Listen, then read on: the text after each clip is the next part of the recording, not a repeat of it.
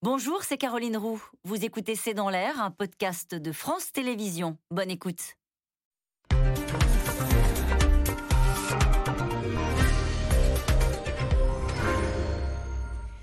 Bonsoir à toutes et à tous. Nous attendons vos questions, SMS, Internet et réseaux sociaux pour alimenter notre discussion, plus personne n'a de doute sur euh, la suite des événements. Après le temps des hésitations est sans doute venu celui des décisions. Le Conseil de défense s'est réuni ce matin et le gouvernement étudie donc de nouvelles mesures de restriction. L'urgence, faire face à des contaminations euh, qui bondissent à 30 400 cas par jour, avec des perspectives de l'OMS de plus en plus sombres pour l'ensemble des Européens. Le vaccin a donc montré ses limites et la baisse de l'immunité après quelques mois nous oblige donc à serrer à nouveau la vis. Retour des gestes barrières, du masque, du télétravail, renforcement du pass, des contrôles, accélération euh, de la troisième dose de rappel. Les pistes sont désormais sur la table. Cinquième vague Qu'est-ce qui nous attend? C'est une question, c'est le titre de cette émission. Avec nous, pour en parler ce soir, Anne-Claude Crémieux, vous êtes professeur de maladies infectieuses à l'hôpital Saint-Louis à Paris. Vous êtes membre de l'Académie de médecine. Vous avez publié Gouverner l'imprévisible, pandémie grippale, SRAS, crise sanitaire aux éditions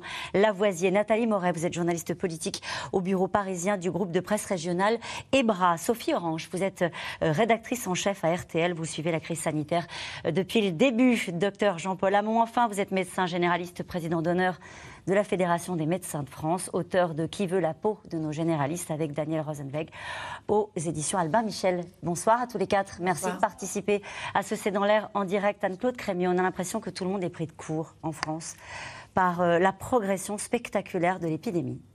Non, c'est vrai qu'on ne s'attendait pas à une accélération euh, aussi euh, rapide. Euh, bien que, bien que euh, on avait anticipé qu'il y avait des facteurs qui allaient favoriser la, diffusion du virus, comme évidemment le, le fait qu'on ait on soit revenu à une vie euh, complètement normale. Ça veut dire avec un nombre de contacts dans la journée qui est, qui est l'équivalent de ce qu'on avait en phase pré-pandémique, qu'on soit euh, en milieu de plus en plus clos à cause euh, du froid, euh, et qu'on avait un peu relâché les mesures barrières.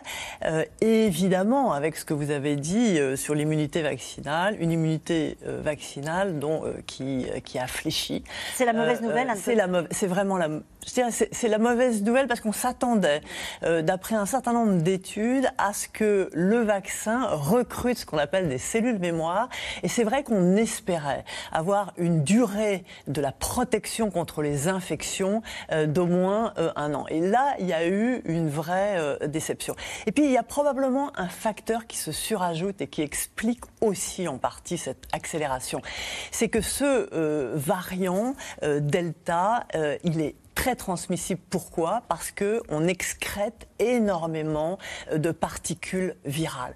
Et au fond, euh, euh, il profite euh, de ces milieux clos, euh, de ces interactions très fréquentes, et on a l'impression quand même que euh, cette augmentation assez importante, voire un peu spectaculaire des contaminations est liée à ce facteur qui favorise beaucoup la transmission en hiver. Rappelez-vous, on ne l'a pas connu en hiver, et qui met plus en difficulté des vaccins dont il faut se rappeler qu'ils ont été essentiellement testés dans des sociétés semi-ouvertes. Hmm.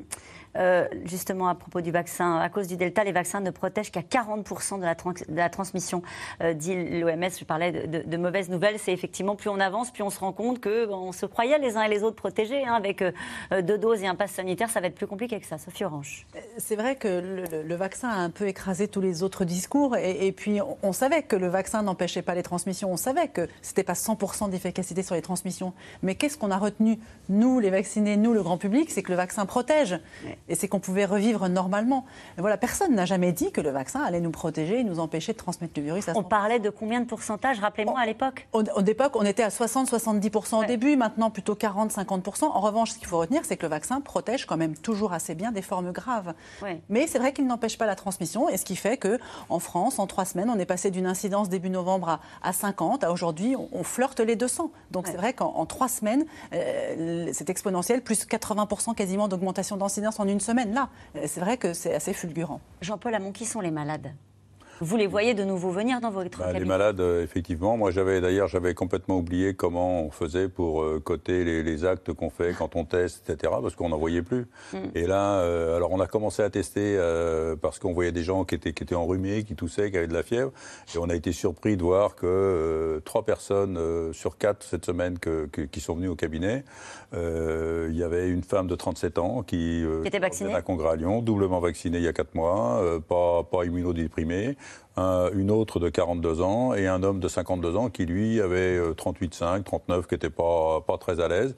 Mais les, les deux autres, c'était des formes bénignes. Et puis un, adolescent de 11 ans euh, qui était positif, euh, qui, lui, avait une, une, petite rhinopharyngite. Quoi. Donc il y a des gens qui vous écoutent ce soir et qui disent, bon, très bien, oui, il y a 30 400 nouveaux cas, mais pour l'instant, ce sont des gens qui sont vaccinés, donc qui sont protégés des formes graves. Et pour l'instant, ça se passe bien dans les hôpitaux. Donc il n'y a pas de quoi s'affoler. Il n'y a pas de quoi s'affoler, mais il faut, vraiment, il faut vraiment respecter les mesures barrières. Parce que là, je, le disais tout à l'heure, mais je, suis furieux d'apprendre que dans un cinéma euh, Montparnasse, euh, le personnel n'est pas masqué euh, et que les gens disent le, le port du masque est recommandé alors qu'on est dans une salle fermée, alors qu'il n'y a pas de distanciation. c'est jauge pleine. Vous êtes côte à côte. Les gens retirent leur masque parce qu'on leur a dit ben, vous êtes tranquille, etc. Alors surtout, gardez, gardez vos masques. Quoi. Le cinéma a assez souffert de l'industrie du cinéma assez souffert de ce truc-là. Quand les gens, qu'il y a des gens des irresponsables à ce point-là, on se dit attendez, euh, bon maintenant on sait que ça, ça, peut se transmettre en milieu, en milieu clos. Euh, franchement, et on savait que ça allait augmenter parce que bon, c'est l'hiver, on n'aère pas les pièces. Euh. Vous dites on savait, pardon, mais tous les gens qui avaient leurs deux doses et leur passe vaccinale pensaient que c'était une vieille histoire cette affaire de Covid et que au cinéma, si on avait montré son passe sanitaire, on pouvait au fond se comporter un peu comme on voulait. C'est là-dessus qu'on s'est trompé. Oui, non, c'est vrai. On ne pensait pas que ça allait flamber autant. Hein, on, savait que ça allait, on pensait que ça allait remonter de toute façon parce que bon, on n'allait pas pouvoir continuer à vivre à l'extérieur, euh, à pouvoir aérer généreusement les fenêtres, euh, à pouvoir se voir à l'extérieur. Là, on est à l'intérieur, on n'ouvre pas les fenêtres euh, et il n'y a toujours pas de purificateur d'air, même s'ils sont pas spectaculaires, ils réduisent la circulation du virus et tout ce qui réduit la circulation du virus, c'est une bonne chose. Anne-Claude Crémieux, sur cette remarque que je faisais à l'instant à, Jean-Paul Hamon sur l'idée de se dire bon, ça, pour l'instant, ça se passe bien dans les hôpitaux. Non, là, pour, comme vous dites, pour l'instant, tout va bien. Euh, c'est-à-dire qu'il n'y a pas beaucoup de malades, mais quand même, ce qu'on vient d'apprendre, et là, il faut quand même euh, prendre en compte euh, les faits, c'est que la, baisse de protection, elle est, elle est continue. Mm. Ça veut dire qu'aujourd'hui, qu'est-ce qui se passe? Vous avez une baisse de protection contre les infections, effectivement, avec une efficacité vaccinale entre 40 euh, et 45% Donc on voit bien, on, peut se contaminer malgré le vaccin. Certes, contre euh, cette protection contre les formes sévères, elle est encore chez les sujets de plus de 60 ans à 75 mais elle baisse. Et donc, par conséquent, qu'est-ce qui se passe? Dans les hôpitaux, pour l'instant, on voit encore assez peu de patients donc hospitalisés avec des formes sévères, mais évidemment, on va en voir de plus en plus. Si c'est mathématique. Personnes, mais bien sûr, puisque la protection baisse, il n'y a aucune raison qu'il n'y ait pas de plus en plus de formes sévères. La seule parade, et elle existe heureusement, c'est euh, le rappel. Et c'est pour ça que le rappel pour ces personnes qui sont vulnérables et qui risquent de faire une forme sévère, il est aujourd'hui essentiel parce que on est très borderline. Juste encore un mot sur le vaccin avec vous, Anne-Claude Crémieux. Est-ce que cette baisse d'immunité liée euh, à la vaccination touche tous les vaccins ou les vaccins de type ARN Est-ce qu'ils réagissent tous de la même manière ou est-ce qu'il y en a d'autres qui vieillissent mieux que d'autres? Alors oui, ils touchent absolument tous euh, euh, les vaccins. Et les Anglais qui nous avaient un peu vendu l'idée que le vaccin AstraZeneca résisterait plus longtemps, ils viennent de publier le contraire. Le vaccin AstraZeneca entraîne euh, des anticorps à un niveau moins important et donc il, on se retrouve à des niveaux inférieur au seuil de protection plus rapidement. Dans cette étude anglaise, dès trois mois, les gens qui ont reçu le vaccin AstraZeneca font euh, des, infections, ce qu'on appelle des échecs de vaccins. Par conséquent, euh, euh, pour l'instant, les vaccins ARN messagers mm. tiennent un petit peu mieux, mais 5-6 mois, c'est pas non plus très important. Nathalie Moret, le symbole de tout ça, c'est euh, un Premier ministre vacciné deux fois avec AstraZeneca et qui se retrouve contaminé et donc euh, à l'isolement. Il y a l'isolement. J'allais dire que peut-être que c'est un mal pour un bien. Parce que le fait de savoir que le chef de gouvernement euh, ne peut plus aller à l'Assemblée nationale, est contraint à l'isolement, alors que c'est quand même une des personnes les mieux protégées de, ce pays, euh, ça met euh, la, lumière sur la réalité de, cette maladie, enfin de, ce virus qui est en train de flamber. Rappelez-vous, le 9 novembre, c'était il n'y a pas si longtemps que ça, hein, c'était il y a 15 jours tout pile, le président de la République faisait son allocution. Proposait, enfin, il, disait qu'il fallait maintenant faire une dose de rappel pour les plus de 65 ans. Il annonçait ça et tout de suite après, il passait à autre chose. On était à quoi? 4-5 000 cas par jour.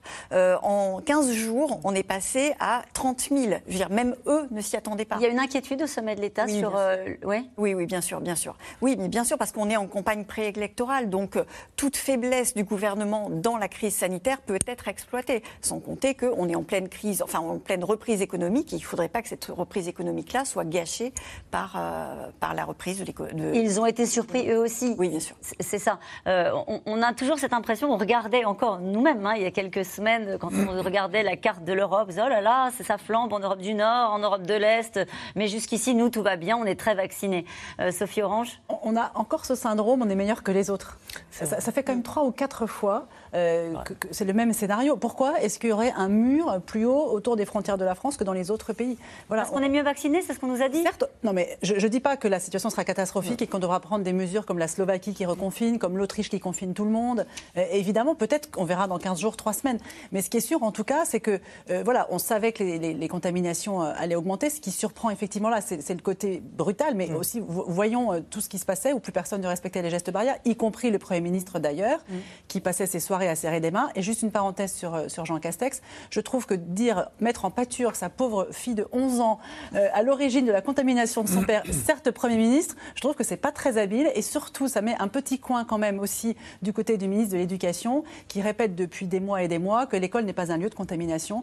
Peut-être Matignon aurait pu dire tout simplement dans l'entourage familial du Premier ministre plutôt que dire sa fille de 11 ans qui, la pauvre, euh, doit se sentir quand même un peu coupable. 6 000 classes sont fermées euh, en France, hein, dit, le ministère de l'Éducation nationale. C'est vrai que c'est beaucoup. Alors après, c'est difficile de comparer les chiffres parce que les protocoles de fermeture ont, évolué. Mais, c'est sûr, à Paris, par exemple, il y a plus de 2% des classes qui sont fermées parce qu'on ferme encore les classes dès, le premier cas positif. En tout cas, l'avertissement de l'OMS ne laisse plus de place au doute. 700 000 morts en Europe si rien euh, n'est fait. Et la France n'échappe pas à la cinquième vague. Le doute n'est plus permis. Un membre du Conseil scientifique évoque même ce matin euh, l'hypothèse d'un reconfinement et le gouvernement étudie les modalités d'un tour de vis désormais, on l'a bien compris, inévitable. Léa Dermidjian et Laszlo Gélabert. Elle a surgi presque par surprise. Une cinquième vague de Covid-19 déferle à toute allure partout en France, jusqu'à mettre le gouvernement en état d'alerte. Ce matin, après un énième conseil de défense, Gabriel Attal lance un énième avertissement. Le constat est sans appel. Notre situation épidémique se dégrade très nettement. Il y a quelques jours, je parlais d'un début de vague fulgurante et cela se confirme avec un taux de reproduction du virus, le fameux R, qui est estimé aujourd'hui à 1,6 et qui devrait très probablement continuer à augmenter dans les prochains jours et les prochaines semaines. L'épidémie repart fort. Depuis le mois d'octobre, les contaminations explosent. Plus de 30 000 cas enregistrés hier. Pour freiner la propagation du variant Delta, l'exécutif envisage donc de renforcer les mesures barrières et de rendre plus contraignant le pass sanitaire. Contre ce dispositif, une partie de l'opposition politique s'insurge. À quoi sert le pass sanitaire? À part à laisser la population sous une forme de contrainte qui est en même temps inutile et disproportionnée C'est ça la question que je pose au gouvernement et je n'ai pas de réponse. Le pass sanitaire qui vous donne l'impression que vous pouvez faire ce que vous voulez est une illusion extrêmement dangereuse. Le seul moyen qu'on avait de savoir si oui ou non on a la maladie pour agir, euh, c'était le test. Donc le seul moyen qu'on avait de dépister qui est malade et de s'en occuper, on ne l'a plus parce que qui peut payer 41 euros euh, tous les deux ou trois jours pour aller au boulot, pour faire ceci ou pour faire cela? Considéré comme le meilleur bouclier contre les formes graves, le gouvernement mise surtout sur le vaccin. À l'heure actuelle, les hôpitaux français sont relativement épargnés grâce à un bon taux de vaccination. 75,1% de la population a reçu deux doses. Une couverture vaccinale protectrice, mais pour combien de temps? La vaccination, elle protège des formes graves, elle préserve des formes graves pas complètement non plus. Donc, quel sera l'impact réel sur les services de réanimation, sur les hospitalisations? On ne le sait pas très bien.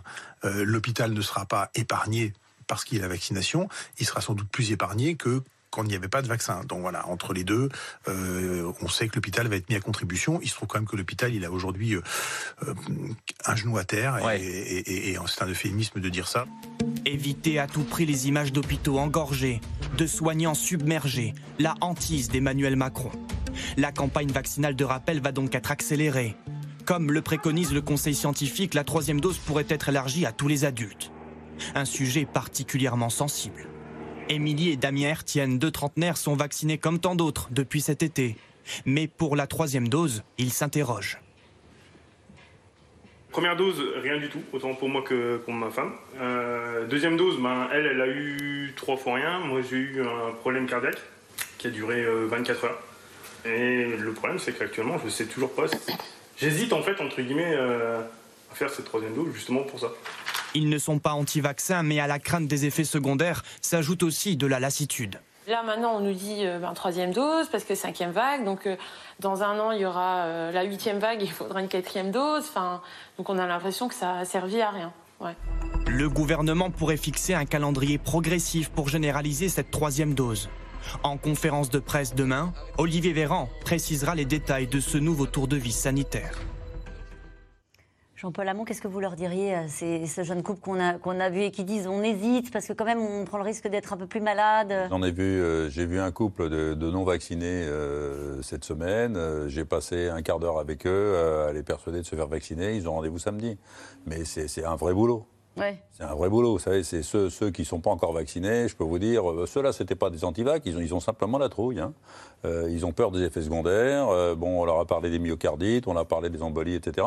Donc il faut les rassurer, quoi. Mais, mais c'est un, un, vrai travail. Mm. Et puis j'en ai vu un autre. Alors lui, il est, il est, il est anti-vac et tout. Euh, il a une mère de 92 ans chez lui, qui a quand même quelques facteurs de risque, qui est vaccinée. Mais je lui dis avec tous les facteurs de risque qu'elle a, je dis si elle chope un Covid même faible, je dis tu sais, on n'est pas sûr de la garder à un moment. Donc vraiment, c'est du, du, corps à corps, quoi. Faut vraiment, faut vraiment y aller, quoi. Vous êtes bon parce que visiblement vous arrivez à les convaincre. Celui-là, non. Le hein troisième, non. Alors ce soir, nous posions la question qu'est-ce qui nous attend euh, On n'est pas la seule à se poser la question visiblement. Regardez une question de Gérard dans les Bouches du Rhône. Compte tenu de l'évolution de l'épidémie en France, peut-on totalement exclure le recours au couvre-feu, voire au confinement? Oui, à ce stade. C'est euh, Gabriel Attal qui l'a dit euh, à la sortie du Conseil des ministres tout à l'heure. En revanche, euh, bah, il y a d'autres choses qui sont sur la table et qui sont en train d'être discutées tout de suite à l'heure où on se parle en visioconférence entre le Premier ministre et les présidents de groupe de l'Assemblée nationale et du Sénat. Demain matin, ce sera le tour des, des associations d'élus. Alors qu'est-ce qu'il y a sur la table? Il y a trois types de mesures. Il y a le renforcement des gestes barrières. dit comme ça, oui ça paraît évident, sauf que le port du masque pourrait être euh, renforcé et obligatoire euh, dans tous les lieux qui sont clos et qui reçoivent du public, et aussi dans un certain nombre de lieux qui sont très touristiques. Par exemple, typiquement, euh, pour nos régions à nous du, groupe EBRA, tous les marchés de Noël, a priori, ce pourrait être avec le masque obligatoire. Avec le masque obligatoire. Les lieux recevant du public, pardon, ça veut dire retour du masque obligatoire dans les bars, dans, voilà, les restaurants, où jusqu'à présent il y avait le passe sanitaire sanitaire. là, aujourd'hui, par exemple, dans les bars et dans les restaurants, c'est ce qui est en train d'être euh, bien sûr, bien hein. Mais euh, dès, que vous n'êtes plus à table et que vous allez, par exemple, régler l'addition, vous remettez votre masque, ce qui, honnêtement, ne se faisait plus du tout. Bon. Ensuite, il y a le renforcement euh, qui est sur la table du pass sanitaire. Aujourd'hui, avec un pass sanitaire, vous avez 72 heures pour faire ce que vous voulez, aller au restaurant justement ou, ou au cinéma. Ce pass sanitaire pourrait être réduit dans le temps et simplement arriver à 24 heures. C'est sur la table. On fait un test, mais il est valable que 24 heures. Ben, dans ce qui est quand même, ce qui rend la possibilité de se déplacer et de, de, de, de, quitter la ville plus difficile, parce que vous avez moins de temps, notamment pour prendre un avion. Et euh, troisième chose qui est sur la table et qui devrait pouvoir se faire, c'est le rappel pour tous et pas seulement pour les plus de 65 ans ou les personnes vulnérables. Avec euh, le rappel quand Est-ce qu'il faudrait attendre six mois? Vraisemblablement non, ça pourrait être réduit à quatre mois. Voilà ce qui est sur la table. J'imagine que c'est pas au doigt mouillé cette histoire de délai entre deux doses, euh, un peu de Crémieux. Non, non, c'est pas au doigt mouillé du tout. Euh, on a en réalité, si vous voulez, les chiffres dont vous avez parlé, c'est-à-dire une efficacité vaccinale qui descend entre 45 et 50 c'est 5 à 6 mois. Et plutôt 5 mois. Donc ça veut dire quoi? Ça veut dire que finalement, assez tôt, on, arrive à des, des, protections insuffisantes. la plupart des pays continue euh, à, parler de, de, 5 ou 6 mois comme un délai euh, qui est euh, finalement raisonnable pour faire un, rappel, en considérant que finalement, jusqu'à 5 ou 6 mois, la protection contre les formes sévères reste bonne, voire très bonne, en dehors des, de ces personnes un peu plus âgées pour lesquelles on peut descendre jusqu'à 75-80%. Mais ce qui est vrai, c'est que certains pays, hein, certains pays euh, euh, ont déjà fait le pas de euh, descendre à 4 ou 5 mois. Mm. L'intérêt aussi de descendre à, 5 mois, outre l'intérêt scientifique, c'est que d'emblée, on touche euh, beaucoup plus de personnes qui, du coup, pourraient faire leur dose de rappel plus rapidement euh, que si on attendait effectivement euh, ce, mois supplémentaire. Parce que là, les, 5 mois, ça veut dire que ce sont des personnes qui se sont vaccinées cet été. On était à 800 000, 900 000, presque 1 million de vaccinations par jour. Donc ça veut dire qu'en rabaissant de 6 mois à 5 mois, d'un coup aussi, on, arrive à, à protéger avec ce boost beaucoup plus de personnes en même temps, sachant que les doses sont là, sachant que la ville désormais vaccine à 40% sur l'ensemble des vaccinations. Ça veut dire quoi, Ça veut dire que pharmaciens, médecins. C'est ça, parce que là, on pense aux centres de vaccination qui ont été fermés. Beaucoup ont été fermés, mais il y en a quand même encore plusieurs centaines en France. Aujourd'hui, la vaccination, c'est 40% se fait chez votre pharmacien, chez votre médecin, sage-femme, infirmière. Donc euh, voilà, il n'y a, pas de risque d'embouteillage comme on a connu. Les doses sont là, donc on, peut répondre. À Regardez Jean-Paul Amont qui fait la moue. Euh, il va encore passer. Il n'y a pas d'embouteillage. Non, il n'y a pas d'embouteillage. Il n'y a pas de risque d'embouteillage, seulement, seulement il n'y a, pas eu de, confinement cette année. Et, quand il n'y a pas de confinement, et eh ben, les, virus saisonniers, ils circulent. Et je peux vous dire, on a eu de la bronchiolite, on a eu de la, gastroentérite. Moi, la première surprise, c'était au mois de septembre de voir débarquer des gastroentérites que je n'avais pas vu depuis un moment. Je J'en voyais plus. Et je me suis dit, bon, ben, les gens se lavent plus les mains. Euh, et puis, deuxièmement, après, on a vu arriver les bronchiolites très tôt. Et puis, là, on voit quand même pas mal de bronchites. Et donc, euh, c'est vrai que les, cabinets, là, en ce moment, ils sont un peu pleins. Donc, on réussit à caser euh, une trentaine de vaccinations, 40 vaccinations dans la semaine. Et là, j'en parlais ce matin avec mes quatre autres associés ce matin. Je lui ai dit, écoute, euh, vous, voulez, vous voulez pas qu'on ouvre le dimanche, qu'on en vaccine un maximum, euh, que, qu'on fasse que ça, et parce que sinon on va jamais s'en sortir. Parce que faut pas oublier qu'au mois de juin, au mois de mai, il y avait encore, on courait derrière les vaccins. Mais là, on va arriver dans les six mois euh, avec des gens, avec des, vaccinations qui vaccinaient plein pot, des, des, des, centres de vaccination qui vaccinaient 1500 personnes. Et je pense au centre de Clamart qui, qui, qui passait à 1400, 1500 personnes par jour. Et là, ils sont passés à 300. Donc euh, il va falloir augmenter la, il va falloir augmenter les capacités de vaccination parce que là on va avoir du monde à vacciner euh, pendant un moment. Faut prendre les rendez-vous dès maintenant quoi. Dès maintenant avec avec ceci dit qu'en plus on va arriver là le 15-20 décembre, les gens vont commencer à partir, ils veulent se vacciner avant et, c'est bien que vous parliez des 5 mois euh, réduits parce que ceux qui vont arriver aux 6 mois, je peux vous dire, ce serait, ça va être ça, plutôt 5 mois et demi, on va les vacciner avant pour qu'ils puissent partir tranquilles. Vous avez écarté tout à l'heure Nathalie Moret en reprenant les mots du, porte-parole du gouvernement Gabriel Attal. à ce stade, le confinement n'est pas envisagé. Je voudrais qu'on discute de ce que disait ce matin l'un des membres du conseil scientifique, Arnaud Fontanet, qui disait on pensait que l'on n'en aurait plus besoin, mais compte tenu de ce qui se passe, on ne peut plus l'écarter. Il parle naturellement euh, du confinement. Et quand on voit ce qui se passe, là pour le coup, qu'on se projette un peu et qu'on regarde ce qui se passe euh, en Autriche, euh, où on le disait tout à l'heure en Slovénie, il pensait pouvoir écarter le confinement et il pensait pouvoir même confiner les non-vaccinés. Et finalement, en Slovaquie, et ils y sont venus. Pour le moment, le ministre de la Santé, quand on l'interroge sur le sujet, dit voilà, on avance en fonction de, l'état de la situation. C'est-à-dire que graduellement, on montera, on montera, on montera. Le mot de confinement n'est pas prononcé, mais euh, c'est peut-être au bout du chemin. Ce matin, Gabriel Attal a parlé quand même de il est temps de sauver les fêtes de Noël. Très clairement, le ton a énormément changé par rapport à l'allocution du président de la République. Ça veut dire quoi sauver les fêtes de Noël, Sophie Orange? ça, veut dire que si il craint peut-être que ces fêtes de Noël n'aient pas lieu, c'est comme ça qu'on peut l'interpréter, ce qui est d'un coup une prise de parole quand même très alarmiste hmm. par rapport aux, aux mesures annoncées qui pourraient être encore un petit peu plus forte, notamment sur le pass sanitaire, qui aurait pu aussi, comme dans d'autres pays, devenir un pass vaccinal, c'est-à-dire interdire l'accès des restaurants, des cinémas, etc., aux personnes non vaccinées. Pourquoi ça, ça poserait un problème en France? Il y a 6 Français sur 10 qui sont favorables, euh, dans un sondage publié récemment, à, cette mesure-là. Peut-être que c'est la dernière marche avant, avant d'imposer le pass vaccinal, euh, peut-être à la rentrée. Euh, voilà, c'est toujours ce, parce que derrière le pass vaccinal, il y a finalement l'obligation vaccinale. Et c'est le, sujet tabou. Crémieux. Oui, je pense que la, vraie question qu'on se pose tous aujourd'hui, c'est certes, il y a une augmentation des contaminations, mais est-ce qu'il va y avoir une augmentation des hospitalisations et des formes sévères? Parce que tout dépend de ça. Mm.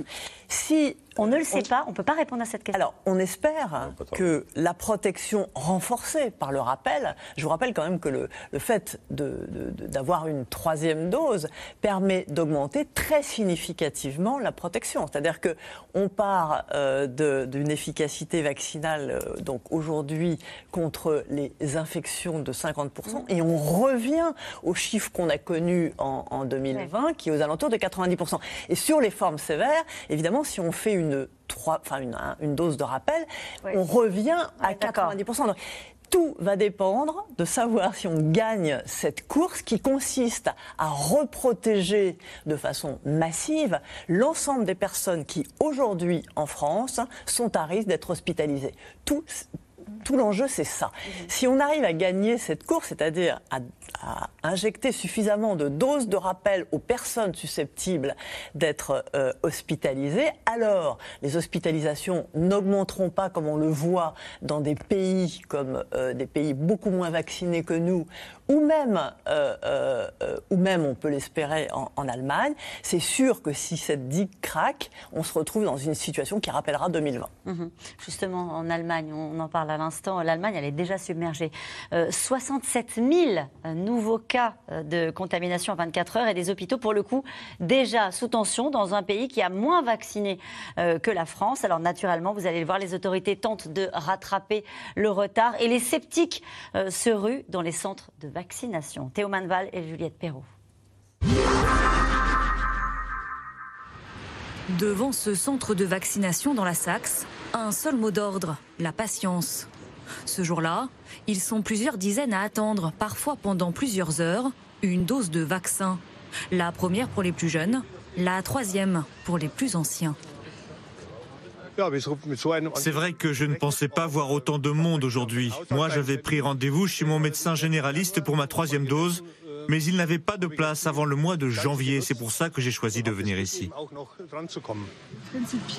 Moi, je n'étais pas encore sûr à 100% par rapport au vaccin. Il y avait quand même beaucoup de questions en suspens. Par exemple, le Moderna, qui a été d'un coup suspendu pour les femmes de moins de 30 ans, ça m'a rendu sceptique. À l'intérieur, les piqûres s'enchaînent. Tu te reposes et tu fais pas de sport juste après, ok? Mhm. Avec un obstacle de taille, le nombre de personnes qui peuvent se faire vacciner, une centaine seulement par jour. En cause, le manque de moyens et de personnel. Ce serait mentir de dire qu'on n'est pas inquiet pour la suite. Nous voyons bien que le système de santé atteint ses limites. Je suis aussi très inquiet pour mes équipes qui font des heures supplémentaires, qui ne sont pas équipées pour réaliser ce qu'on leur demande. On aimerait bien envoyer plus d'équipes mobiles pour cette vaccination, mais on n'a pas assez d'effectifs pour toutes les mettre en place. À l'origine de cette pression sur la vaccination, la hausse du nombre de cas, mais aussi les nouvelles mesures de restriction. Dans la Saxe, les commerces non essentiels sont désormais uniquement accessibles aux 2G, comprendre les personnes vaccinées ou guéries. Cinéma, musées et théâtres ont refermé leurs portes. Plus rien ne doit rester ouvert après 20 heures. Ce marché de Noël, lui, vient tout juste d'être annulé. Avant même le début de la fête, il faut donc ranger les décorations dans leurs cartons et démonter les stands. Incompréhensible pour Bianca, 59 ans, une vendeuse habituée. On avait un protocole d'hygiène bien réfléchi. On avait vraiment bien travaillé. C'est pas comme si on n'était pas préparé. On avait du gel hydroalcoolique, des parois en plexiglas, les masques. J'ai pleuré, oui. C'était un tel choc. Vous savez tout ce qu'on a investi, le travail qu'on a fourni. Le problème, c'est qu'on n'a déjà pas gagné d'argent l'année dernière. On ne peut pas vivre comme ça. Des mesures radicales pour le land le moins vacciné d'Allemagne, seulement 60% de la population. Parmi les opposants à la vaccination, des sympathisants d'extrême droite, très implantés dans la Saxe. Chaque semaine, en fin de journée, ces antivax se retrouvent pour manifester. Nous allons continuer de nous retrouver ici chaque lundi soir pour protester en marchant à travers notre ville.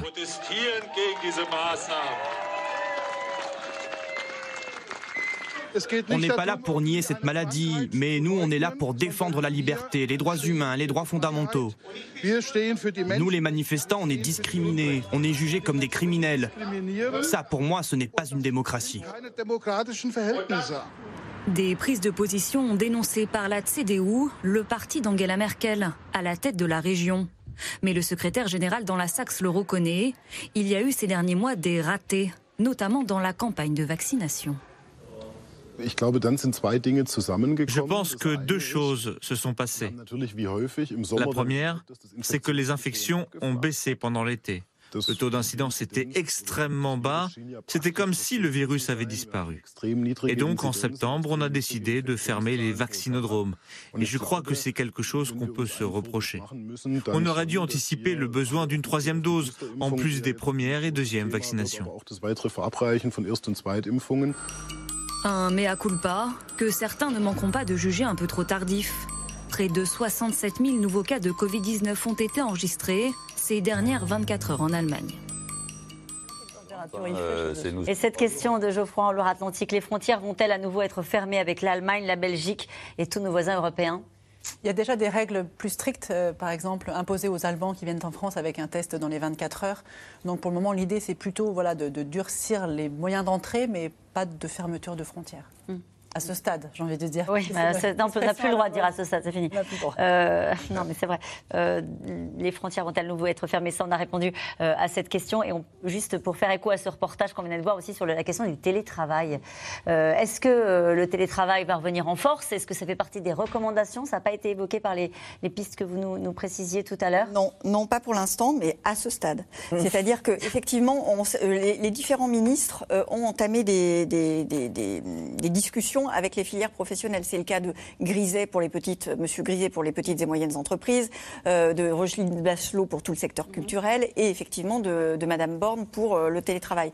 Pour l'instant, mais jusqu'à il y a très très peu de temps, euh, le Medef y était hostile. cela dit, j'allais dire qu'on avance en marchant. En 24 heures, on est passé de, de, de 20 000 à 30 000. Donc effectivement, la vérité d'aujourd'hui peut ne pas être celle Je vous posais la, question parce que l'Allemagne prépare un recours massif au télétravail. Ça va repartir de manière très claire et très nette euh, en Allemagne. Euh, j'ai envie de dire qu'il y a, peut-être aussi une, distinction entre la parole officielle, la décision du gouvernement et la vie réelle des entreprises, comme si en fait il y avait, et même des personnes euh, qui vivent en France, une sorte d'autoconfinement. C'est-à-dire que par exemple, les entreprises elles-mêmes, par exemple à la cantine, certaines reviennent aux places en quinconce, alors que jusqu'à maintenant, personne ne l'a demandé au, gouvernement, mais ce sont les entreprises elles-mêmes qui, de façon indépendante, autonome, décident dans leur organisation de modifier. Peut-être que des entreprises vont se mettre un jour de plus au télétravail sans que ce soit une directive gouvernementale. Et idem pour notre vie quotidienne.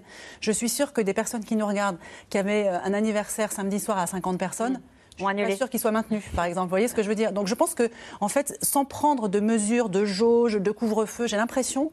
Ça, c'est vivre avec le C'est vivre avec, et c'est que tout le monde se reserve, se, se, dise oh là, attention, euh, on va peut-être refaire attention. Donc finalement, il y a peut-être des choses qui vont se faire sans sans, sans contraintes, sans nécessaire contraintes officielles, sans contraintes officielles. Oui, ça c'est vrai, c'est ce qu'on a observé absolument dans toutes les vagues, c'est que lorsque le danger euh, augmentait, euh, les gens faisaient plus attention, et c'est d'ailleurs ce qui rend difficile l'anticipation pour les épidémiologistes. Ils nous disaient, euh, bah, finalement, on n'arrive pas à prévoir. Par exemple, le couvre-feu, ça a bien marché. Pourquoi? Parce que en plus du couvre-feu, eh les gens ont fait attention. Et la variation, l'évolution du comportement humain est quelque chose qui est extrêmement difficile à prévoir. Mais ce qu'on comprend, c'est qu'effectivement, plus il y a de morts, plus les gens font attention. Sur la question du télétravail, c'est un lieu de contamination, euh, l'entreprise? Alors, ça a été, oui. Le, le télétravail est considéré, non pas euh, le télétravail est considéré comme une mesure qui est protectrice individuellement. Pourquoi? Parce que quand vous vous rendez au travail, vous croisez des gens, vous allez à la cafétéria, etc. Donc, euh, le fait de vous mettre en télétravail diminue vos interactions. Et donc, ce qu'a montré l'étude de, Arnaud Fontanet qui s'appelle Comcor, c'est de dire euh, lorsque on télétravaille de façon permanente, on diminue son risque de 30% et de façon partielle, on diminue son risque de 25%. Donc, il y a une vraie protection individuelle. Et on pense aussi qu'il y a une protection collective, c'est-à-dire qu'au fond, ça va diminuer l'incidence, tout simplement parce que ça diminue l'activité, ça diminue les interactions. Et comme vous le savez, et je pense que c'est un acquis de ces crises, d'avoir bien démontré qu'il y avait une relation assez forte entre la mobilité et l'évolution de la circulation du virus. Mais quand euh, euh, justement Arnaud Fontanet parle, euh, qui est quand même membre du Conseil scientifique, parle de, de reconfinement, vous pensez qu'on joue à se faire peur, qu'on veut passer... Je pense qu'il a tiré les leçons de la crise, les leçons des crises, de dire on ne dit jamais, jamais, et au fond, il fait son travail, mm. il envisage le scénario raisonnablement défavorable. C'est évidemment le scénario défavorable. Rappelez-vous, nous avons commencé cette crise, en, euh, les dirigeants ont commencé cette crise en étant beaucoup trop optimistes. Aujourd'hui, ils ont appris à être prudents, y compris leur conseil scientifique. Oui, aussi. Euh, il paraît que vous regardez les chiffres de ce qui se passe en Israël tous les jours, euh, Anne-Claude Crémieux. Euh, justement, si on navigue à vue sur cette crise-là, il y a quand même quelques pays qui ont pris un petit peu d'avance sur nous et qui nous envoient des indications et qui peuvent être très utiles dans, euh, maintenant au moment de prendre les décisions. Oui, vraiment, Israël, c'est le, le, pays pilote, hein, c'est le, pays modèle qu'on regarde parce qu'il est en train d'expérimenter tout. Il a d'abord expérimenté, rappelez-vous, au niveau du variant, au moment du variant anglais, la, la couverture vaccinale à 70%. C'est eux qui nous ont dit en juin, attention, on pensait tenir, hein, parce que rappelez-vous, on, pensait tenir, mais il se passe quelque chose, et ce qui s'est passé, c'est la diminution de la protection avec le temps. Ils nous ont alertés, ils sont allés très vite, et ils ont fait la stratégie qui consiste non seulement à vacciner les populations fragiles pour éviter qu'elles soient hospitalisées, mais rappelez-vous, toute la population. Donc ce qu'on regarde... là? Ils ont vacciné euh, tous, les, tous les adultes, en fait. Et, ce qu'on regarde, enfin, revacciné, pardon, excusez-moi, fait un rappel euh, à l'ensemble des, adultes. Et ce qu'on regarde évidemment de très près, c'est euh, est-ce que le fait d'avoir fait un rappel à l'ensemble des adultes, c'est-à-dire de leur avoir restauré un, niveau de protection très bon, va permettre de leur éviter la, la, la vague. Ça veut dire qu'on n'a pas encore la réponse à cette question Pour l'instant, alors, comme vous dites, pour l'instant, tout va bien. Ah, euh, c'est-à-dire que pour l'instant, moi, je regarde tous les jours. Euh, euh, et pour l'instant, ça ne réaugmente. D'accord. La semaine dernière, je parle sur votre contrôle, il y a eu plusieurs jours en Israël 100 morts liés au Covid, 100, zéro mort lié ah au Covid. Pas, plus de morts liées au Covid plusieurs jours de suite en Israël la semaine dernière. La question, c'est également, euh, Nathalie Morel, l'acceptabilité, l'acceptation euh, de la troisième dose de rappel, des mesures de restriction. Euh, est-ce que c'est vrai que les Français jusqu'à présent ont, beaucoup entendu les messages portés par l'exécutif en disant il faut se protéger, etc. On a été plutôt dociles, disciplinés. Est-ce que ce serait le cas cette fois-ci, à votre avis? Est-ce qu'il y a une crainte justement de la part du gouvernement sur ce sujet-là Oui, il y a une crainte. Euh, c'est d'ailleurs pour ça qu'il y a, j'allais dire, cette théâtralisation euh, des annonces de demain, hein, puisque euh, on nous avait annoncé des annonces pour aujourd'hui, puis finalement euh, il y a des, des, des il y a des concertations avec les élus et avec les représentants des groupes parlementaires pour demain, jeudi, conférence de presse. Et là, ça, c'est comment dire, c'est conférence de presse comme avant, mm. comme avant tous les jeudis. Donc, dans notre inconscient, c'est quelque chose qui revient. Et il y a une vertu pédagogique de cette. Préparer les esprits? En tous les cas, faire la pédagogie de ce qu'on a vu depuis le début de l'émission. Quand on a vu le couple de Meurthe et Moselle qui disait mais euh, moi je voilà euh, j'ai eu un peu mal, est-ce que ça va me faire mal? Et puis j'ai eu des problèmes au cœur, etc. C'est ça la, vertu d'une conférence de presse, c'est de dire, c'est de prendre du temps et d'expliquer ce qu'on est en train d'expliquer depuis le début de l'émission. Parce, qu'il va falloir convaincre. Mais oui, il va falloir faire cet effort. Oui, parce que collectivement, on s'est tous, euh, on s'est tous dit que c'était fini. encore une fois, les, les hommes politiques ont aussi une certaine responsabilité. Euh, la semaine dernière, Emmanuel Macron, il était devant les maires. La semaine dernière, c'était il y a six jours. Hein. Il y a six jours, il leur a dit euh, à quel point il les remerciait pour euh, toute leur œuvre, pour tout ce qu'ils avaient fait sur les centres de vaccination, pour, pour être au contact de la population durant la période du Covid. Ils n'en parlaient pas au passé, mais quasiment. On est six jours plus tard et ils vont annoncer bientôt l'ouverture de, de, de, la dose de rappel pour tous. Donc oui, il y a heureusement qu'ils vont faire de la pédagogie et euh, là, bon, clairement, c'est ce qui est en train de se passer. Il faut expliquer, rassurer. Intéressant d'ailleurs par rapport à l'apprentissage euh, euh, des crises, c'est qu'effectivement, bon, c'est clair, hein, l'exécutif a appris, on voit bien qu'ils sont beaucoup plus réactifs, euh, qu'ils réanalysent, ils ont, ils ont en réalité compris l'incertitude et la nécessité de revoir à chaque fois leurs mesures. Mais ce qui est vrai, c'est qu'on a entendu un discours du président assez satisfait de sa gestion des crises, assez satisfait de sa gestion tout court du pays. Et ça, peut-être qu'il n'a pas suffisamment tiré Lors de sa dernière intervention solennelle Lors de sa dernière intervention, rappelez-vous, hein, on était encore un pays relativement épargné. Euh, euh, et c'est vrai Satisfait sur la vaccination? Satisfait, oui, sur la vaccination, sur la gestion. Et c'est vrai que, bon, 15 euh, jours après, on se retrouve à rediscuter des mesures qu'on n'imaginait pas. Ce virus, franchement, il, nous met à l'épreuve. Jean-Paul oui, donc pour, revenir sur le télétravail, il faut mettre un cierge pour que pour qu'on ferme pas les écoles, hein, parce que je peux vous dire que moi j'ai vu les dégâts euh, du télétravail euh, avec euh, avec les enfants à la maison. Hein, les gens qui sur quoi vous avez vu les dégâts ben, ben, L'humeur des enfants. Il va falloir augmenter les doses d'antidépresseurs pour les parents, hein, mm. parce que les parents ils sont pas les, les, appartements ils sont pas faits pour le télétravail, enfin la plupart. Mm. Donc quand quand les enfants sont là, qu'il faut en plus faire l'école aux, aux, enfants, faire son télé, faire son travail et, et et, cohabiter, euh, je peux vous dire qu'à la, sortie du premier confinement, moi j'ai vu des parents qui étaient, euh, étaient complètement euh, mais en pleurs. Quoi, hein. Et la reprise a été difficile aussi. Voilà, la reprise a été difficile. Donc clairement sur le télétravail, il va falloir que ça cohabite pas avec une fermeture des écoles, sinon c'est vraiment une catastrophe. Hein. Mais effectivement, Geoffroy Roux de Bézieux précisait qu'il n'y était pas favorable justement parce que tout le monde ne supportait pas de la même manière, selon sa profession, le télétravail. Sophie Orange. Sur la fermeture des écoles, alors je pense qu'elle n'est pas du tout, du tout, du tout dans, dans, les, dans les tablettes, hein, sur la table d'aucune discussion. Euh, voilà, les écoles, euh, la dernière mesure concernant les écoles, c'était en avril dernier, lorsque les vacances de Pâques ont été avancées et tout le monde a été en vacances en même temps. Euh, à l'époque, voilà, c'était au cœur de la troisième vague, la vaccination n'avait pas encore touché le grand public. là, je crois que c'est vrai qu'il y a de plus en plus de cas dans les écoles. L'incidence à l'école primaire, donc les 6-10 ans, a, explosé. On est passé de, à peine 80 à un peu plus de 300 aujourd'hui en, quelques 2-3 semaines. Donc c'est vrai que c'est absolument énorme. Mais voilà, je, je pense que à l'école, il y a encore des, étages du protocole qui n'ont pas été franchis. Oui, et il y a un autre sujet qui va se poser très vite, c'est la question de la vaccination des enfants, puisque les instances européennes sanitaires euh, doivent se prononcer sur le sujet. Alors là, euh, on est euh, presque fin novembre. Logiquement, fin de semaine ou semaine prochaine, l'Agence européenne du, médicament va se prononcer sur la vaccination des enfants des 5-11 ans. Et dans la foulée, on, aura des recommandations en France. clairement, voilà, la vaccination des enfants va être vue d'un autre œil là maintenant qu'il y a un mois, puisque la situation épidémique n'est pas du tout la même, évidemment.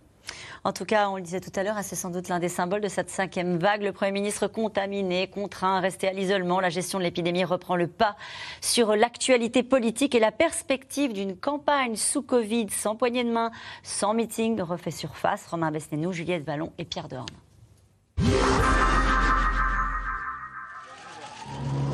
Le Premier ministre positif au Covid comme un symbole du retour fracassant du virus dans la vie politique, mais aussi bientôt dans la campagne présidentielle.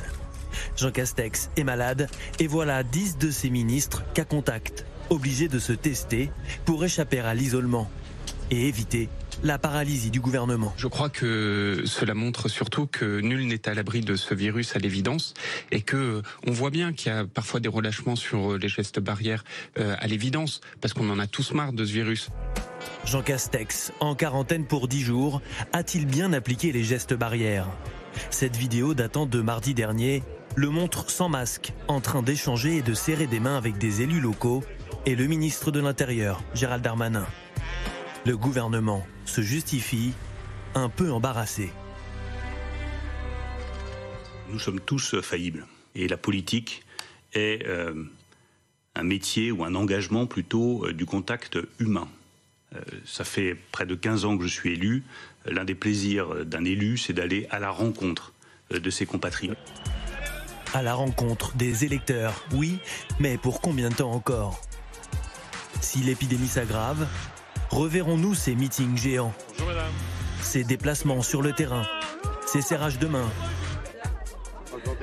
Mathieu Orphelin pilote la campagne de l'écologiste Yannick Jadot pour 2022, campagne pour laquelle il va falloir se réinventer. Ce ne sera pas une campagne comme les autres. Il faut s'adapter. Beaucoup plus euh, d'informations euh, et d'événements sur les réseaux sociaux, beaucoup plus de conférences ou de rencontres en ligne. Une question devra être tranchée rapidement, l'obligation ou non de présenter un pass sanitaire pour accéder à un meeting électoral. Pour l'instant, ce n'est pas le cas, comme l'a précisé le Conseil constitutionnel en mai dernier, puis le ministre de l'Intérieur le 28 septembre dans cette lettre adressée au groupe parlementaire. La participation de tous les citoyens à la vie politique de la nation est l'un des principes fondateurs de notre République. Pour de nombreux scientifiques, il faudrait pourtant imposer le pass sanitaire même lors des réunions politiques, pas d'exception. Pas besoin de passe sanitaire pour participer au meeting politique de 2022 N'est-ce pas ainsi qu'a débuté la vague en Inde du premier trimestre 2021 A-t-on la mémoire courte à ce point? Grand rassemblement égale risque de superpropagation. Dans les faits, le pass est souvent exigé. Ce sera le cas lors de l'intronisation du candidat LR en décembre et même au meeting d'Éric Zemmour au Zénith de Paris. Le presque candidat qui reproche pourtant à l'exécutif d'en faire trop avec le Covid, voire d'en profiter je m'interroge euh, de savoir si il faudra le pass sanitaire pour aller voter. Parce que là, ça veut dire euh, que Emmanuel Macron ah. préparerait, je ne fais pas de procès d'intention, mais il faut l'interroger là-dessus, préparerait une entourloupe majeure. J'ai vraiment le sentiment que Emmanuel Macron fait tout euh, pour remettre ce sujet au cœur de l'actualité et donc au cœur de la bataille politique. Certains dans l'opposition redoutent en fait de voir Emmanuel Macron se placer au-dessus de la mêlée présidentielle et d'être avantagé grâce à sa stature de chef d'État en pleine tempête. On le voit bien, ça peut offrir des occasions d'expression euh, au président de la République et à l'exécutif. La dernière fois que le président de la République s'est expliqué avec solennité devant les Français à 20h, c'était pas tant pour parler de la situation sanitaire que pour engager sa campagne. Euh, et en effet, il y a une forme euh, de risque de déloyauté dans le débat démocratique, dans le débat public. Avec la cinquième vague, c'est aussi le programme des candidats qui pourrait être bouleversé par des thèmes incontournables liés à l'épidémie, comme la crise de l'hôpital ou les inégalités sociales question avec un brin de malice de Régis en Côte d'Or. Ne vaudrait-il pas mieux élire un scientifique à l'élection présidentielle plutôt qu'un politique vu la durée de la crise sanitaire? Claude Crémieux présidente. C'est ça. Eh oui, il faut, faut, faut, faut qu'il se présente, pourquoi pas. Il y, a Philippe Juvin hein, qui est, candidat euh, donc, euh, à la primaire. C'est pas celui qui a le plus de chances de la remporter. DLR. Hein. Euh, en tout cas, ça veut dire qu'on on va sans doute se diriger vers une campagne présidentielle sous Covid. Ça va, à très court terme, dès la semaine prochaine, poser des problèmes, des questions en tout cas à l'ensemble des partis politiques parce qu'il y a un agenda incroyable en termes de meetings. Bah là déjà rien que cette semaine, tous les prétendants LR font des meetings dans leur circonscription. Alors des petits meetings hein, où il y a 100, 200, 300 personnes, mais ils en organisent tous. Euh, la semaine prochaine... Les gens sont masqués Oui. Oui, la, plupart du temps, ils, ils, sont masqués. Mais effectivement, il n'y a pas toujours de passe sanitaire pour, euh, pour, pour, rentrer. Et j'ai vu, très honnêtement, quelques photos où tout le monde ne l'est pas, pour, pour, être clair. Mais les choses sont en train de changer. Après, il va y avoir des grands meetings. Euh, Éric Zemmour a prévu de faire un grand meeting le 5 euh, décembre au Zénith de Paris, euh, devant 6000 personnes. Et ce jour-là, il y aura aussi un meeting de la France Insoumise, donc devant plusieurs milliers de personnes. Donc ça y est, c'est le moment où, les, où les partis font leur premier grand, grand meeting. Donc, oui, Et quelles seront les règles? Alors, les règles, elles sont claires. Euh, les meetings ne rentrent pas dans le champ des euh, grands rassemblements publics où il doit y avoir euh, la présentation d'un pass sanitaire. Ça, c'est très clair. Votre reportage l'a encore redit. C'est une décision du Conseil constitutionnel du mois de mai. En même temps, j'allais dire, euh, et c'est ce que va certainement euh, dire, euh, enfin rappeler le, gouvernement, les organisateurs de ces meetings-là peuvent prendre sur eux de, de, le proposer. Je me souviens très bien, par exemple, le dernier meeting auquel j'ai assisté, c'était celui de Martine Aubry fin octobre au Zénith de Lille. donc manifestation politique, pas une obligation de crise sanitaire, de passe sanitaire. Or, eux l'ont demandé et tous les participants ont, ils peuvent à un moment donné devaient, devaient présenter un passe sanitaire pour y participer. Sophie Orange. De toute façon, on imagine quand même mal euh, un candidat euh, raisonnable accepter une salle euh, non masquée. Je pense que là, on est rentré dans une phase où le masque va redevenir obligatoire à l'intérieur on n'imagine pas que ce ne soit pas le cas dans une salle de meeting, quel que soit le parti pour lequel. On entendait dans le reportage la mise en garde d'Antoine Flau qui rappelait comment est-ce que, effectivement, parfois, lors, lors des élections, ça pouvait euh, voilà, faire repartir une vague de contamination. Anne-Claude Crémieux. Bah, c'est sûr, hein, les, super, euh, les événements super ça a toujours été des rassemblements importants. Moi, je me dis, sur un plan politique, un leader politique qui euh, accepterait euh, euh, de réunir autant de gens sans demander qu'il y ait des précautions, en pleine phase quand même de recrudescence du coronavirus, ça fait quand même un peu irresponsable. Est-ce qu'on a envie de ce leader, que ce leader devienne président? Est-ce que, est que ça, ça va pas jouer tout de même? Parce que, on l'a dit, il y a un mois et demi, le sujet santé s'éloignait hein, mm-hmm. des, des, des, sujets portés le pouvoir d'achat. Ah bah ça reste le pouvoir d'achat. C'était la sécurité, c'était des grands sujets régaliens. Bon, là, d'une certaine manière, ça revient au cœur de l'actualité. Et quel dirigeant responsable ne pourrait pas se soucier de la santé des Français? Le Congrès des maires qui a eu lieu il y a quelques jours porte de Versailles, on sait déjà qu'il y a euh, au moins une dizaine, une quinzaine de maires qui ont été euh, contaminés, qui ont été positifs. Euh, et, tous ceux qui y sont allés vous diront que tout le monde ne portait pas le masque. Voilà, donc je pense qu'à partir de maintenant, les, les, règles vont être quand même strictes et tout le monde va se redonner une Mais vous entendiez tout à l'heure Bruno Le Maire qui disait de manière assez honnête, euh, voilà, on est tous faillibles, on est tous, euh, voilà, on a relâché euh, la vigilance et effectivement, c'est sans doute une une prise de conscience, y compris euh, au sommet de l'État. Jean-Paul Lamont, sur ce climat de campagne présidentielle où vous imaginez, où j'espère que, j'imagine que vous espérez, vous, pardon, euh, qu'on va remettre sur le devant de la scène les questions sanitaires. Bah, les questions sanitaires, oui, parce que vous savez, euh, il y a, en 2002, j'avais, été au, siège de, de, de, Jospin en disant que le, le tiercé des Français, c'était l'emploi, la sécurité et la santé, et que la santé n'était pas dans le quintet du candidat Jospin. Et là, malheureusement, euh, on en à part de la Covid, vous savez, on ne parle pas de la réorganisation de l'hôpital, on ne parle pas de la revalorisation de la collaboration entre la ville et l'hôpital. On parle déserts médicaux? On parle pas des, alors on parle pas des déserts médicaux. Alors ça, je peux vous dire, c'est infernal. Moi, ce qui me gêne beaucoup, c'est que cette campagne électorale va certainement empêcher de rendre la vaccination obligatoire. Parce que euh, bah parce que parce que parce que vous avez déjà vous avez déjà des antivacs qui manifestent, vous avez des gens qui protestent contre le pass sanitaire, euh, et, là, si vous rendez la vaccination obligatoire, ça va encore rendre un peu plus excité les gens, et, et ça risque de faire perdre des, des, voix, justement. Et, il n'en a jamais été question pour le chef de l'État Il n'en a jamais été question, justement, à cause de ça, parce qu'il a déjà les antivax sur le dos, euh, euh, et, et, donc tout... Et c'est ça qui est, c'est ça qui est, ça qui est terrible. Regardez le discours de, regardez le discours de, Marine Le Pen là, qui, qui, dit que le pass sanitaire c'est une hérésie, que la vaccination obligatoire c'est une hérésie, que, et, et, et, là franchement on voit déjà qu'elle essaye de grignoter des voix à Philippot. Euh, bon, mais mais mais mais, mais c'est ça qui est ça qui est terrible quoi. On peut en tirer parti, parti Emmanuel Macron de, cette situation sans cynisme, euh, juste euh, parce qu'à un moment donné on se remet à écouter les conférences de presse d'Olivier Véran. Sans cynisme, moi je pense qu'une élection présidentielle ne se gagne pas sur un bon bilan mais elle peut se perdre sur des détails et sur des choses très symboliques. Et sur une mauvaise gestion de crise. Voilà. Et nous revenons maintenant à vos questions.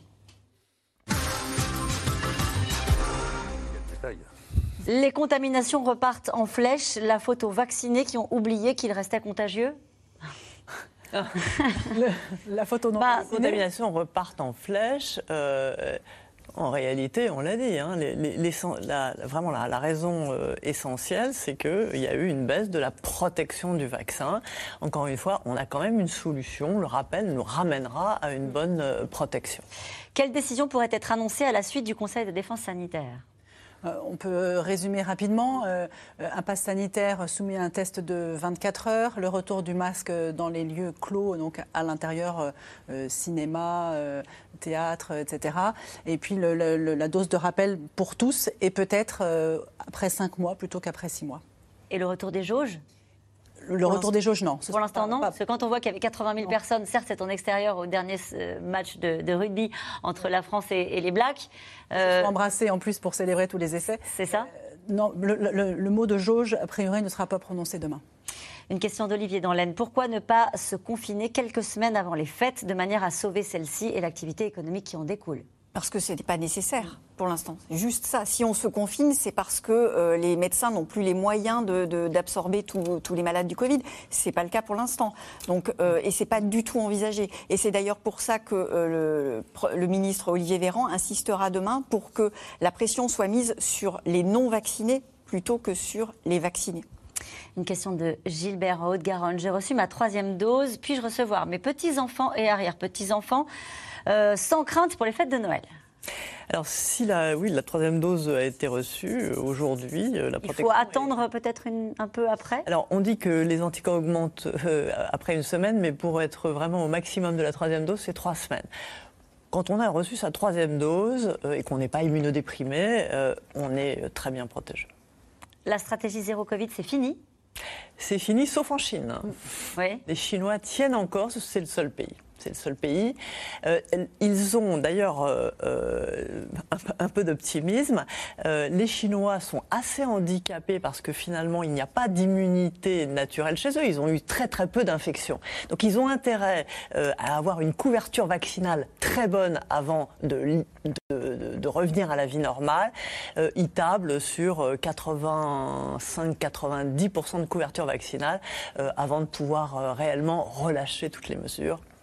Mais les autres pays qui ont tourné le dos à la stratégie euh, zéro Covid, oui.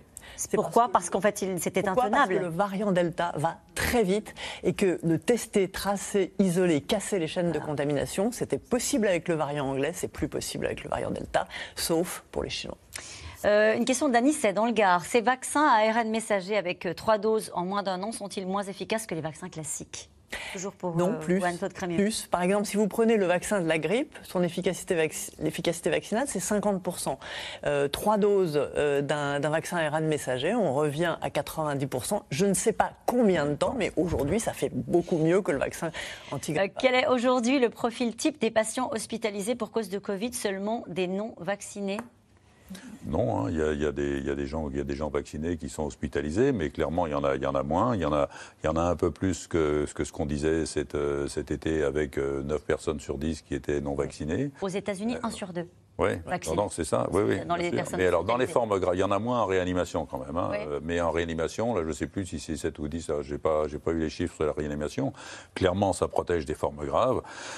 Et puis, euh, il faut... Ce qui, nous pousse, je dirais, à, inciter les personnes fragiles à, se faire euh, revacciner, à avoir un rappel, c'est qu'on commence, on n'en a pas beaucoup, hein, mais on commence à avoir des deux doses hospitalisées. Euh, faudra-t-il la troisième dose pour avoir le pass sanitaire? Alors pour le moment, c'est seulement pour les plus de 65 ans. Peut-être que demain, effectivement, mais ça n'avait pas l'air d'être dans les tuyaux. En tout cas, là, Pourquoi c'est dur à appliquer? Pourquoi? Bah, parce que c'est déjà appliqué, et puis est-ce que c'est nécessaire de le faire là tout de suite maintenant, alors que visiblement, dès qu'on parle de dose de rappel, euh, les, rendez-vous euh, voilà, sont pris d'assaut, 220 000 prises de rendez-vous encore hier sur la plateforme Doctolib. Donc euh, voilà, ce sera peut-être pas forcément nécessaire. Et je, dis, je fais juste une parenthèse, c'est un peu mon dada, mais on les oublie souvent. Ceux qui ont été vaccinés par le vaccin Janssen à une dose, oui. Euh, leur passe sanitaire euh, le 15 décembre ne sera plus actif s'ils n'ont pas leur deuxième dose. Donc il y a encore 600, 700 000 personnes qui sont concernées. Donc là, il faut faire vite pour prendre ce rendez-vous de, rappel. Et il reste combien de personnes en France non vaccinées? 6 euh, millions. 6 millions. 14 millions en Allemagne. Dont 500 000 de plus de 80 ans. Oui, qu'on n'arrive pas à toucher parce que parce bah, parce qu'on n'arrive pas à les toucher. Mm. Je crois qu'on a, on a, Parce que cela, cela, Et parce qu'on essaye quand même ou pas ah, oui, oui. parler. Hein, parce on a tout essayé. Quand nous disent pas que les gens Ils ont peur de prendre un risque pour leur santé. Toucher, oui, ils sont très très isolés. Ils sont très isolés. Et puis non, il y a des gens qui veulent pas se faire vacciner. Vous les rencontrez de temps en temps. On a compris tout à l'heure que vous essayez parfois même de les convaincre et que parfois même vous y arrivez. Une question de Marilou euh, en Haute-Loire. Avons-nous assez de doses pour tous ceux qui en ont besoin? Oui, sans problème. Oui, ça veut dire que là, les prises de rendez-vous, si c'est annoncé effectivement ce que vous nous avez expliqué depuis le début de l'émission, il va falloir prendre des, rendez-vous et que ça ira assez vite et qu'il y aura des doses pour tout. Aucun problème d'approvisionnement. Là, vraiment, c'est pas du tout un sujet. Euh, ne faudra-t-il pas euh, contrôler l'isolement effectif des contaminés? Ça, c'est le problème depuis, euh, depuis le début et qui est insoluble. Donc euh, voilà, je n'ai pas la réponse à votre question. Bon, personne là, on passe. Jean-Paul, dans le Var, euh, les hôpitaux ont-ils assez de lits pour accueillir les malades de cette cinquième vague du Covid? On peut, on, Il faut espérer. Vous en doutez? Bah, écoutez, euh, on a vu, on a vu cette année euh, quand même que les hôpitaux ont été débordés dès, que les cas ont augmenté. Donc là, vous avez les pathologies saisonnières qui existent, vous avez des grippes qui commencent à arriver. en, pédiatrie, les bronchiolites sont, euh, ont occupé pas mal de lits, donc il faut espérer. D'où le sujet hôpital. Hein. D'où le sujet hôpital, tout le monde le sait. Il y, a, des, il y a des services qui n'ont pas rouvert complètement. C'est un sujet. Hein. Une dernière question. La transmission par les enfants a-t-elle été sous-évaluée? Non, je, ne pense pas. Non, non, je ne crois pas. ils ne sont pas vaccinés. Le variant Delta est extrêmement transmissible. On a, les, écoles ont rouvert. Merci à vous tous. C'est la fin de cette émission qui sera rediffusée ce soir à 23h35. Je vous rappelle que vous pouvez retrouver quand vous voulez. Euh, c'est dans l'air en replay ou en podcast. Et d'ailleurs, vous étiez 1 400 000 à le faire le mois dernier. Et c'est l'heure maintenant de C'est à vous. Bonsoir Anne-Elisabeth. Au menu ce soir. Bonsoir Caroline. 27 morts au large de Calais. Un bateau de migrants a chaviré en tentant de rejoindre la Grande-Bretagne. Le ministre de l'Intérieur, qui devait être notre invité ce soir, s'est rendu sur place en urgence. Il dénonce les passeurs criminels une nouvelle fois à l'œuvre. On en parle ce soir avec Pascal Brice, l'ancien directeur de l'Office français de protection des réfugiés apatrides. Mais avant de vous quitter, euh, j'aimerais euh, juste prendre quelques minutes car c'est dans l'air à 20 ans. Et avec Axel de Tarlet, nous voudrions vous remercier de votre fidélité. Merci d'être euh, toujours au rendez-vous, de la nuance, de la complexité, de la modération, de l'écoute. Merci à nos experts, à vous d'être toujours disponibles, brillants et fidèles. Et pour finir, on s'est fait nous aussi un petit cadeau. Regardez. Bon anniversaire assez dans l'air. 20 ans, c'est un très bel âge qu'on aimerait tous avoir. Je vous souhaite de très belles 20 années supplémentaires. C'est une émission que moi j'aime beaucoup. Tous les présentateurs sont vraiment agréables. En général, c'est le moment où je rentre du théâtre, je vous revois en rediffusion et donc vous êtes important pour moi. Il y a 10 minutes sur C'est dans l'air dans mon spectacle. Je ne peux pas faire un plus grand hommage, même si c'était de l'époque d'Yves Calvi et de ses chemises. Mais j'aime Caroline Roux J'aime C'est dans l'air pour cette raison. Enfin, des gens qui ont le temps et qui qui récitent pas un catéchisme. Merci beaucoup. Bonjour, bienvenue à vous et au public qui nous entoure. C'est dans l'air, c'est votre nouveau rendez-vous sur la cinquième. J'ai passé l'intégralité d'une émission sans poser une seule question à un de mes invités. Tout simplement, je ne sais pas comment ça s'est goupillé. Euh, il y avait deux barbus sur ce plateau. Je fais un premier barbu sur ma droite, un barbu qui était euh, au fond à gauche. Et le barbu au fond à gauche, la, logique d'émission fait que j'ai jamais pu aller vers lui. L'émission s'est terminée après 1h10. Il s'est levé, il est venu vers moi, il m'a dit j'ai passé une très bonne soirée. Moi, je travaille pas le lundi et j'ai une petite fille euh, qui sort de l'école et donc je la mets dans le bain et je regarde C'est dans l'air tranquillement pendant qu'elle joue dans le bain et c'est vraiment le moment de la semaine où j'ai l'impression d'avoir mon petit moment info à moi. C'est dans l'air, c'est une émission formidable. Avec nous pour en parler ce soir, Philippe de Sertine, vous dirigez l'Institut de haute finance. C'est dans l'air un jour de match de Coupe du Monde. Bon là, évidemment, je peux dire, je suis quand même supporter de l'équipe de France. Euh, nous sommes sur le plateau, nous attendons avec parfois impatience, parfois anxiété l'évolution du score. Caroline est super concentrée. À la pause, au moment d'un reportage, je lui dis Ça fait combien? Elle répond pas. Euh, je crois que là, effectivement, j'ai dû faire quelques erreurs dans les statistiques que j'ai données. Mon téléphone sonne. C'était un téléspectateur, téléspectateur un peu particulier. Il avait été très frappé par l'émission, blessé manifestement. Il contestait d'ailleurs nos analyses, il trouvait qu'on avait été trop sévère. Et je l'ai écouté, on a discuté, et ce téléspectateur, c'était Nicolas Sarkozy. Bonsoir, Monsieur le Président. Bonsoir. Ensuite, nous avons obtenu que ce soit condamné. C'est une émission qui est chère au cœur d'une personne qui m'est chère, ma maman, parce que de toutes les émissions, de tous les PAF, de toutes les chaînes, je ne sais pas combien il y a de chaînes, 25, 26, 27, c'est celle qu'elle regarde tous les jours pour avoir, me dit-elle, les idées claires et comprendre simplement la complexité du monde. C'est dans l'air est en direct de New York. Biden y croit. Trump dénonce les fraudes, c'est le titre de cette émission. J'en ai bouffé du C'est dans l'air parce que c'est une émission que regarde beaucoup mon père. Donc euh, des heures et des heures de débat sur tous les sujets d'actu, ouais, je, je vois. Mais j'aime bien, hein. attention, là j'ai l'air un peu blasé, mais euh, je trouve ça chouette. Je suis plutôt du 23h de la rediff, bon, qui euh, maintenant est un peu trop tard à mon goût, mais c'est voilà, c'est comme ça. Mais maintenant on a le replay, on a tout ça et on peut, on peut suivre tout ça. Non, je voulais, c'était un bon anniversaire, leur dire de continuer, euh, d'être aussi juste, équilibré, de débattre sereinement. Que C'est dans l'air a fait émerger tout un tas de, femmes expertes euh, sur différents sujets, des sujets d'ailleurs euh, comme le mien, l'économie, qui sont souvent connotés masculins. Euh, eh bien, on a trouvé notre place et c'est pour ça que c'est un vrai plaisir d'aller régulièrement dans cette émission. J'ai été très surpris, euh, alors que je faisais régler mes lunettes chez mon opticien, euh, rue du Bac à Paris, euh, d'avoir cet opticien qui me disait merci Monsieur Perrineau. beaucoup de téléspectateurs qui ont vu C'est dans l'air arrivent dans ma boutique et me disent voilà, je veux les mêmes lunettes que Monsieur Perrineau, des lunettes cristal. Bonsoir à tous, bienvenue dans C'est dans l'air. Souvenir d'un C'est dans l'air sur l'indépendance en Catalogne. On fait venir des invités, pas toujours simples, et les invités qu'on fait venir, notamment un indépendantiste et un anti-indépendantiste, au bout de cinq minutes, ils se mettent à se hurler dessus sur le plateau. C'est tout ce qu'on ne veut pas faire. Danser dans l'air. Bon anniversaire, c'est dans l'air. Très très bon anniversaire à C'est dans l'air. Je souhaite un très très bon anniversaire à C'est dans l'air. Bon anniversaire, c'est dans l'air. Merci à Yves Calvi, à Bruce Toussaint, à Axel de Tarlet, merci à tous mes confrères et une bise à la maman de Gilles Boulot. Belle soirée, à demain.